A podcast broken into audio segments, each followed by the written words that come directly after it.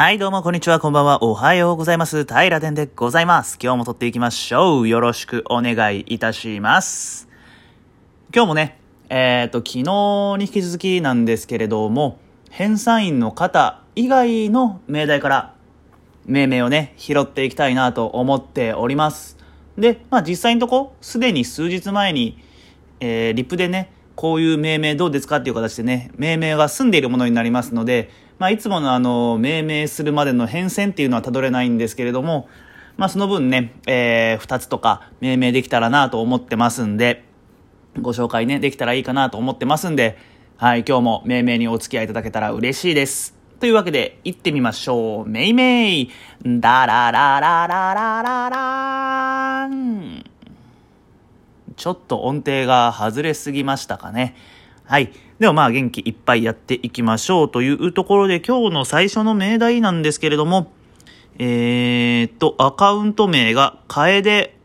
大山さん、大山楓さんですかね。という方が、えー、ツイートしてくださっていた命題になります。読み上げます命題。疲労が臨界点を突破するとサウナに行きたくなる現象に名前を付けたいというところで、えーツイートいただいております。拝借させていただきました。ありがとうございます。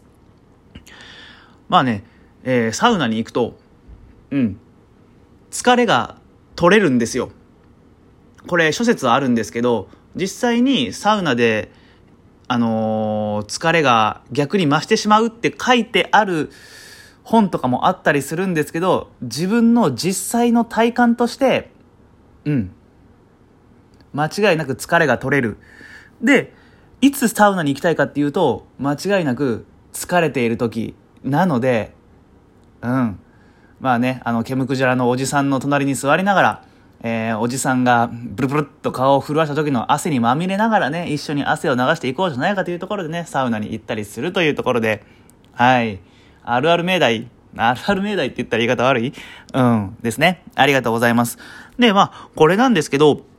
あの、サウナってあの、整うって言うじゃないですか。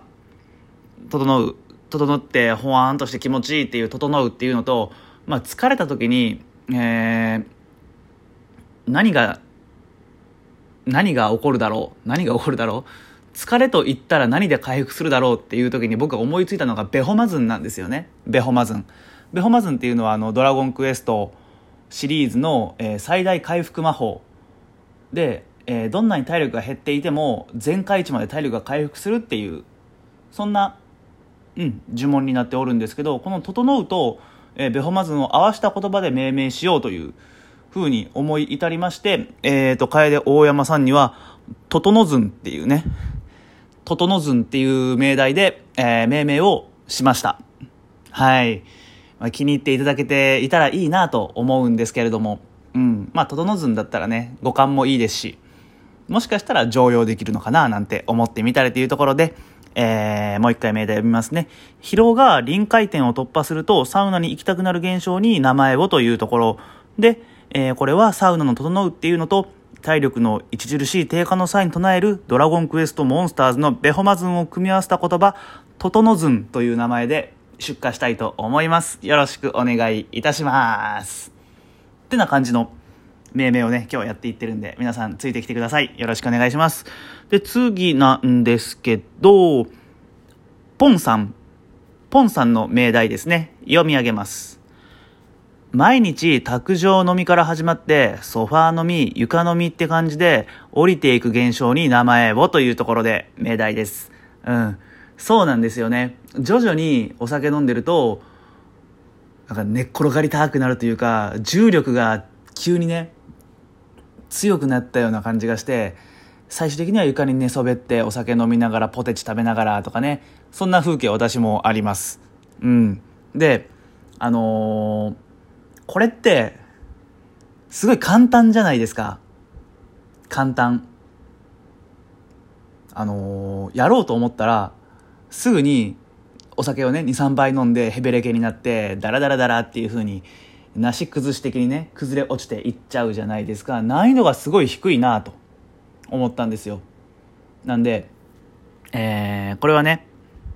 命名としてえーっとなんてしたやったかな坂下りっていう、うん、命名をしました。坂下り。これは、あの、お酒に降りるで、坂下りですね。坂、酒、漢字の下、ひらがなのりで坂下りっていう風に書きます。えー、っと、幼少期の僕ね、ずっと逆上がりができなかったんですよ。ちっちゃい頃難しくて難しくて、難しくてしょうがなくて、できなかったというか、今でもまだ逆上がりができないんですけど、あのー、幼少の時は、すごい難しかった逆上がりの対義語として、こう大人になって酒に浸ってどんどん下っていく、この逆上がりの対義語みたいなイメージで坂下りっていう命名をしました。これはね、結構腑に落ちて気に入ってる命名なんですけど、まあ、ポンさんもね、常用いただけたら嬉しいなと思います。はい。えー、毎日卓上飲みから始まって、ソファー飲み、床飲みって感じで降りていく現象に名前を付けたいっていう命題に関しては、えー、平殿今回、坂下りという命名をいたしました。いかがでしたでしょうか？はい。これが二つ目ですね。えー、ポンポン行っていきましょう。えーと、次が、ゆえさん。ゆえさんという方の、えー、命題ですね。えーと、連休をメガネで過ごすと次にコンタクト入れた時に視覚の感覚がおかしくなる現象に名前を。うん。僕はあのコンタクト入れたことないんでわからないんですけど、あの、メガネを外した時にぼやーんとして、うわ、気持ち悪いっていう、なんか馴染めない感覚があるっていうのは経験があるので、まあそういうところからね、命名していけたらなと思っております。で、えっ、ー、と、これに関して私、シサボケっていう命名をしました。このシサボケっていうのはね、時差ボケみたいな感じになっておりまして、なっておりまして、まあ時差ボケっていうところから、えー、インスピレーションを受けてつけた命名ですね。まあ、時差ボケって、まあ、僕はあの海外行ったこともないんでね、時差ボケの感覚がわからないんですけど、多分、多分、あの、時間の感覚がずれるっていう、まあ、まんまのこと言っちゃうんですけど、そんなイメージですよね。なんで、まあ、メガネを外したり、コンタクトにした時に、ちょっと視界の感覚がずれる。うん。この視力の視野の差っていうんで、時差ボケっていう風につけました。今ちょっと言葉足らずだったんですけど、ニュアンスで汲み取ってもらえると嬉しいです。はい。なんで今回、えっ、ー、と、連休をメガネで過ごすと、次にコンタクト入れた時に視界の感覚がおかしくなる現象に名前をというところの命題に関しては、視差ボケ、視力の視、えー、差があるの差、で、ボケはカタカナっていうところで、視差ボケという命名をさせていただきました。えー、っとね、もう一個ぐらいいけるかな。次が、えー、わさび抜きさんの命題ですね。はい。えー、危機開会明快辞典、名誉単語うんちの命題ですね。はい、命題です。うんちしてる時に物が落ちてその反動で水が跳ねて半開きの、えー、尻穴にダイレクトアタックされて変な声出る現象に名前を付けたい。あれね、めっちゃ嫌ですよね。あの、本当お食事中の方いたら大変恐縮なんですけど、まあ、ブリブリっとして、チャポンと水が跳ねて、肛門に、ペンって当たった時の、あの、なんとも言えない、うん、なんとも言えない嫌な気持ちっていうのは、まあ皆さん、えー、まあサイレントマジョリティ、はい、口に出してないだけでね、えー、きっと静かな多数派であろうと思っております。はい。っていうところで、えっ、ー、と、今回ね、私はこの、まあ、この水しぶき程度ですんで、勢いこそは、まあ、その本家に及ばないものの、それが蝕む精神衛生は威力120に違いないと思い命名したんですよ。はい。まあ、何をっていうところなんですけど、えー、うんちによって引き起こされたハイドロポンプだと思ったんですね。私は。はい。まあ、勢いこそ、その本家ハイドロポンプには及ばないんですけれども、まあ、その威力が、まあ、この自分のメンタルに与えるダメージっていうのは、そのハイドロポンプ本家の120に勝るとも劣らない、ん？劣るとも勝らない？まあまあ、肉薄してるってことです。うん。っていうところで、今回、ハイドロポンププラス、糞で、ハイドロポンプンっていう命名をしてみました。はい。